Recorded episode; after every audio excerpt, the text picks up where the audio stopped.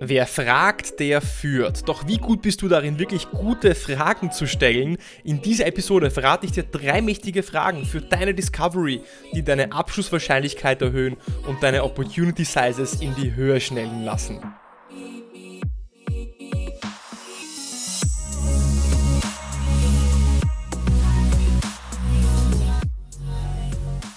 Herzlich willkommen bei einer neuen Episode von Deal, dein Podcast für B2B-Sales von Praktikern für Praktiker. Schön, dass du letzte Woche dabei warst. Da habe ich zum Thema C-Level und große Deals gesprochen. Und wenn doch du vom C-Level gesehen werden möchtest und größere Opportunities gewinnen willst, die strategisch sind, dann geh noch einmal zurück und hör dir auf jeden Fall auch letzte Episode an.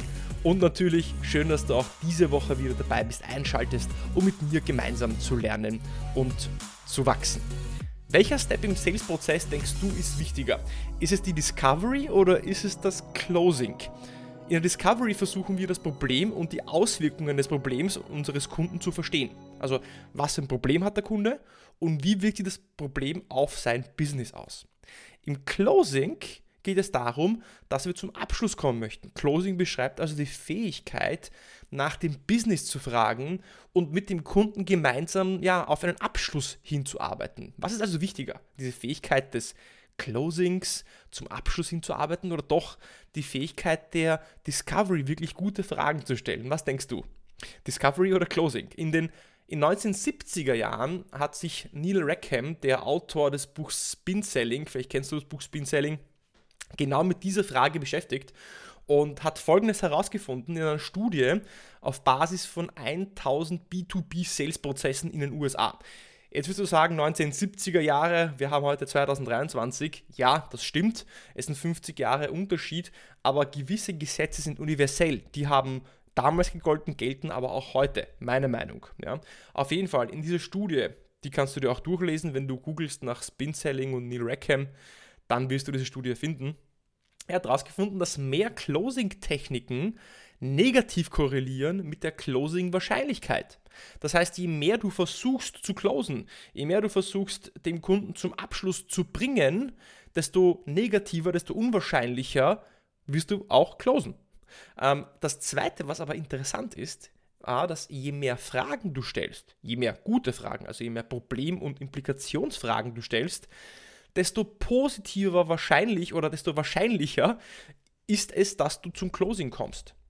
Das Ergebnis ist also, je mehr gute Fragen du stellst, und gute Fragen meine ich Problemfragen und Implikationsfragen, dazu kommen wir heute auch noch, also bleib dran, ich werde dir erklären, was eine Implikationsfrage ist, desto höher ist deine Closing-Wahrscheinlichkeit. Warum ist das wichtig? Warum ist das oder warum ist das überhaupt so? Und das sind zwei Gründe. Durch Fragen verstehst du, ob eine Opportunity von dir, vor dir überhaupt relevant ist und echt ist und kannst sie rausqualifizieren. Das heißt, durch Fragen kannst du verstehen, aha, ist da überhaupt Potenzial, ist da überhaupt ein Problem oder sollte ich meinen Fokus, meine Zeit doch woanders rein investieren. Und Punkt 2, durch Fragen verstehst du nicht nur das Problem, sondern auch die Ursache des Problems und wie es sich auf das Unternehmen auswirkt und deswegen kannst du dann auch eine viel bessere Lösung skizzieren und anbieten. Du kannst den Kunden also viel besser abholen, weil du sein Problem besser verstehst und so wird er auch mehr Mehrwert in deiner Lösung sehen. Ganz wichtig, Closing ist nicht etwas, was du am Ende des Sales-Prozesses machst. Closing beginnt, wenn du das erste Mal mit deinem Kunden sprichst und wird maßgeblich von der Qualität deiner Discovery beeinflusst. Und da kommen wir wieder zurück zum Thema von der heutigen Folge.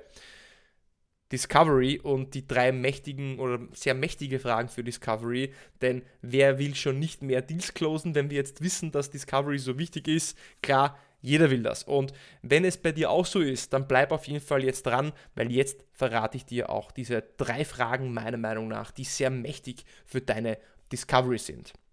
Lass uns direkt reinstarten in die erste Frage. Die erste Frage nenne ich die Lock-on-Frage. Wenn du eine Frage stellst, im privaten oder im Business, dann ist die erste Antwort meist sehr selten eine, die dir viele Details verrät. Denn Menschen antworten anfangs meist sehr oberflächlich. Das, was wir als erste Antwort geben, präsentiert oder gibt nicht alle Details preis. Und wir antworten ja sehr high level. Beispiel, ja, ganz einfaches Beispiel, wenn du zum Beispiel fragst, wie geht es dir? Und dann antwortet jemand anderer, ja, danke, es geht mir gut. Wie viel Informationsgehalt hat diese Antwort? Ja, es geht mir gut. Naja, sehr wenig. Und was ist das Problem auch an dieser Antwort? Es geht mir gut. Gut ist ein nicht spezifiziertes Adjektiv. Was gut für mich bedeutet, das äh, mag für dich großartig oder schlecht bedeuten oder etwas ganz anderes bedeuten. Gut ist etwas, was sehr individuell ist. Was könntest du also als weitere Frage stellen, um wirkliches Interesse zu zeigen und zu verstehen, warum es dieser Person gut geht? Ja, du könntest dann zum Beispiel fragen, ah super, denn was bedeutet denn gut für dich? Oder, ah super, was, was genau meinst du denn, wenn du sagst gut? Was genau meinst du denn, wenn du sagst gut? Oder was bedeutet denn gut für dich? Was heißt das, wenn du sagst gut? Oder, ah, super spannend, was hast du denn am Wochenende gemacht, dass du sagst, es geht dir gut? Oder, hey, was, was ist denn passiert, dass es dir gut geht? Also zu verstehen, was gut bedeutet. Die Formulierungen, die hast du gerade gemerkt, da gibt es unterschiedliche Möglichkeiten. Jetzt, das war das ein Beispiel natürlich aus dem Privaten. Ein Beispiel aus dem Business ist wie folgt. Angenommen, du fragst einen Kunden, ja, wo ist denn dann jetzt Ihre aktuelle Herausforderung bei dem ganzen Thema? Ja, also wo haben Sie da gerade jetzt eine Herausforderung? Und der Kunde sagt, wir haben Probleme mit der Skalierbarkeit unserer Microservices. Wir haben Probleme mit der Skalierbarkeit unserer Microservices. Dann kannst du mit der Log-on-Frage darauf antworten, um mehr ins Detail zu gehen. Weil wir haben Probleme mit der Skalierbarkeit, das sagt dir im Moment gar nichts. Du weißt, okay, die haben ein Problem, aber was das Problem ist, du hast no clue. Deswegen sagst du jetzt, wenn Sie sagen Problem mit Skalierbarkeit, was genau meinen Sie damit? Oder was genau bedeutet Skalierbarkeit für Sie? Oder was genau meinen Sie jetzt mit Problem in der Skalierbarkeit? Können Sie mir das genauer erklären? Also spezifizieren. Log-on-Frage bedeutet spezifizieren, was genau meinen Sie mit? Was genau bedeutet für Sie? Was bedeutet für Sie? Was meinen Sie mit? Das ist die Log-on-Frage. Sehr wichtig, weil du so unter die Oberfläche gehst. Denn wenn du stehen bleibst und einfach das stehen lässt, wir haben Probleme mit der Skalierbarkeit unserer Microservices dann kannst du natürlich auch einen anderen Weg einschlagen. Du könntest jetzt anfangen, direkt zu pitchen und sagen, ah wow, unser System, unsere IT-Infrastruktur, Datenbank, was auch immer, äh, SaaS-Lösung ist großartig, weil sie hilft ihnen zu skalieren, bla bla bla. Viel zu früh. Du bist noch, du bist noch, du bist viel zu früh dran. Du musst sie noch mindestens drei, vier, fünf Fragen stellen, um das Problem zu verstehen. Und das schaffst du eben mit dieser Log-on-Frage. Zweite Frage, die sehr mächtig für deine Discovery ist, ist die Relevanzfrage. Wenn du im IT- oder Softwareverkauf bist, dann sprichst du wahrscheinlich sehr oft mit technischen Ansprechpartnern. Bei mir ist es definitiv so, ich verkaufe eine Datenbank, ich spreche jeden Tag mit IT-Lern ja, oder, oder Technikern und ähm, ich weiß nicht, wie, wie, du denkst, aber ähm, meine Erfahrung ist, dass technische Ansprechpartner dazu neigen, sehr technisch zu sprechen.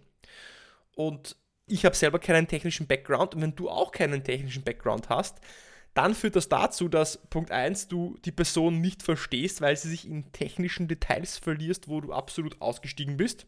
Und Punkt 2, durch diese technischen Details das Gespräch nicht mehr relevant ist, weil sich deine Person, deine Ansprechperson eben in Details verliert.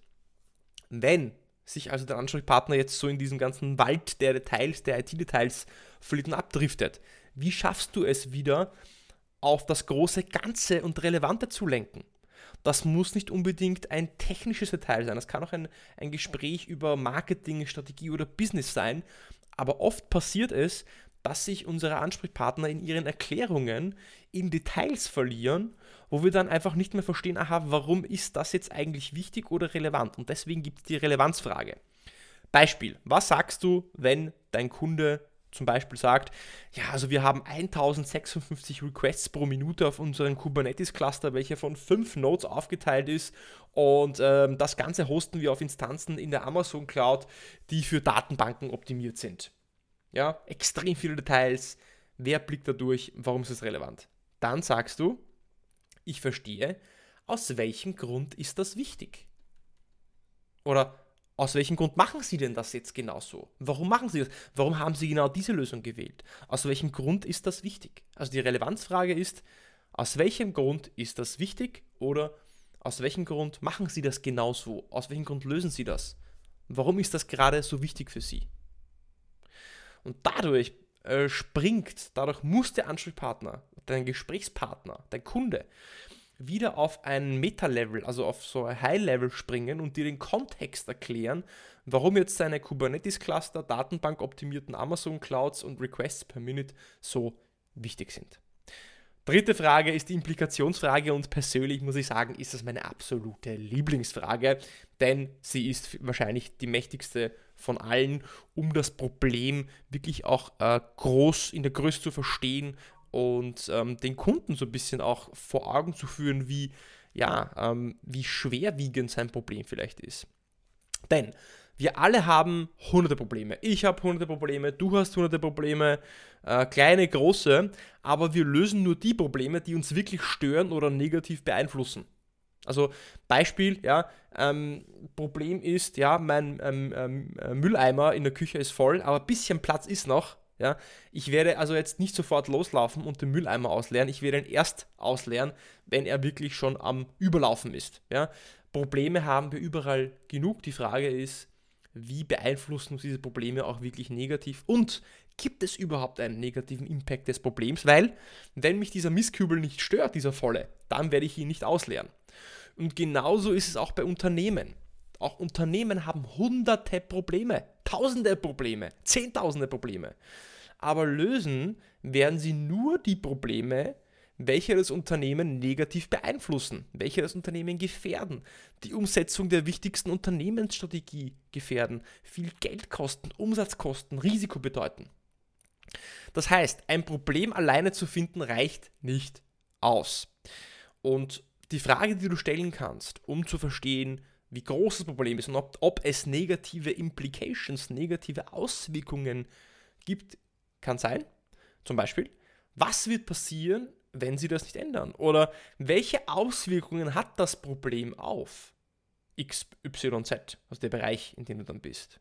Ja, ich gebe dir ein konkretes, boah, bin schon ganz hier Sonntag, äh, Vormittag, keine gute Zeit, um Podcasts aufzunehmen. Ich verspreche mich in einer Tour. Was wäre der Kunde zum Beispiel sagt, letzte Woche hatten wir am Wochenende einen Ausfall unserer IT-Infrastruktur von zwei Stunden. Also Kunde sagt dir, ja, letzte Woche hatten wir, äh, letztes Wochenende hatten wir einen Ausfall unserer IT-Infrastruktur von zwei Stunden. Dann kannst du zum Beispiel sagen, okay, was für eine Auswirkung hat das denn auf die Bestellungen im Webshop gehabt? Und jetzt können verschiedene Fragen kommen. Äh, Antworten kommen, Entschuldige, verschiedene Antworten kommen. Die eine Antwort kann sein, ja, eigentlich gar keine, weil am Wochenende ist es ein B2B-Webshop und am Wochenende äh, werden von B2B-Kunden keine Bestellungen aufgegeben. Oder der, äh, der Kunde kann sagen, naja, massiv, weil ähm, am Wochenende sind äh, die meisten Leute zu Hause und, und, und sind auf, die, auf, der, auf dem Webshop und suchen nach Artikeln. Also das hat uns sicher äh, viele, viele tausende Bestellungen gekostet. Und so kannst du dann verstehen, aha, gibt es eine Implikation oder nicht? Weil wenn es keine Implikation gibt, dann hast du eben ein Problem, das keinen juckt. Und ein Problem, das keinen juckt, muss nicht gelöst werden und deswegen gibt es hier auch nichts zu holen. Also zusammengefasst, nochmal einmal die drei Fragen. Die Log-on-Frage hilft dir, unter die Oberfläche zu gehen. Was bedeutet für dich gut? Was bedeutet für dich Problem oder Skalierbarkeit? Wenn du sagst Problem mit Skalierbarkeit, was genau bedeutet das für sie? Unter die Oberfläche gehen. Die Relevanzfrage, die hilft es deinem Kunden wieder aus den Details rauszuzoomen auf ein höheres Level, um das große Ganze zu betrachten wenn sich dein Ansprechpartner in Details verliert, die du vielleicht nicht, nicht verstehst oder die nicht mehr relevant sind. Und die dritte Frage, die Implikationsfrage, die zeigt dir, ist es einfach nur ein Problem oder ein Problem mit Auswirkungen, welches auch gelöst werden soll. Die drei Fragen findest du auf einem One-Pager zum Download in den Show Notes. Wenn du also auf die Show Notes klickst, im Spotify, Apple Podcast, egal wo du mich hörst, dann kannst du irgendwo im Podcast-Player äh, bei der Episode auf mehr oder mehr, mehr Anzeigen klicken, dann bekommst du den Abspann, ein paar äh, Links und da findest du auch den Download, da habe ich dir auf einer Seite kurz diese drei Fragen zusammengefasst. Und natürlich, wenn dir diese Episode gefallen hat, dann würde ich mich über dein Feedback auf Spotify oder Apple Podcasts freuen, dass du mir eine kleine Bewertung hinterlässt. Die Links dazu findest du auch in den Shownotes und teile diese Episode mit jemandem, ähm, mit dem du glaubst, dass er davon profitieren kann, denn so können wir das Wissen hier auch noch auch skalieren und mehr Leuten damit helfen. Und wenn du wissen möchtest, äh, was genau mein erstes Training oder wann genau mein erstes Training an den Start geht, dann kann, findest du in den Shownotes auch einen Link zur Prospecting Masterclass, also heute geht es echt gar nicht, ne? Äh, zur Prospecting Mastery. Die Prospecting Mastery geht im März an den Start und dort lernst du alles. Du lernst in der Prospecting Mastery wirklich alles, um mehr Termine mit Entscheidern zu buchen, besser zu prospecten, um so auch mehr qualifizierte Pipeline zu generieren.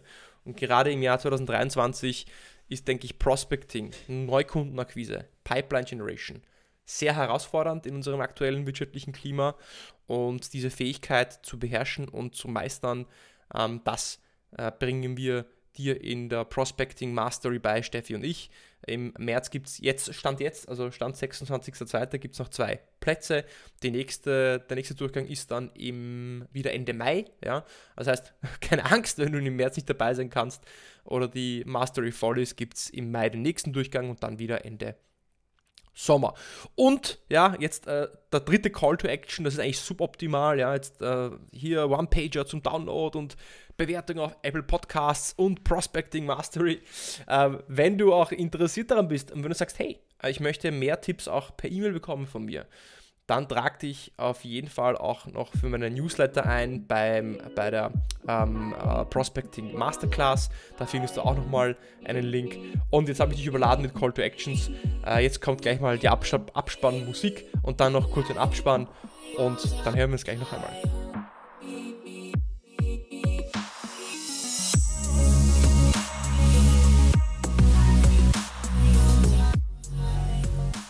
Also ich glaube, heute mache ich schnell einen Punkt dahinter. Sonntagvormittag Podcast aufnehmen ist doch eine Herausforderung. Irgendwie bin ich in einem, ganz anderen Mode, haben ständig versprochen, habe hier auch einiges rausschneiden müssen aus dieser Aufnahme. Ich hoffe, dir hat die Episode trotz all dem gefallen. Ich freue mich, wenn du natürlich nächste Woche wieder dabei bist. Ich freue mich darüber, wenn du was, wenn du dir den One-Pager runterladest, wenn du vielleicht auch kurz bei der Prospecting Mastery vorbeischaust, wenn du dich bei meinem Newsletter äh, einträgst. Drei, drei gleich, gleich drei Call to Actions an dich und das an deinem Sonntag. Also, ich wünsche dir ein schönes Wochenende, einen erfolgreichen Start in die neue Woche und bis zur nächsten Woche beim Deal Podcast.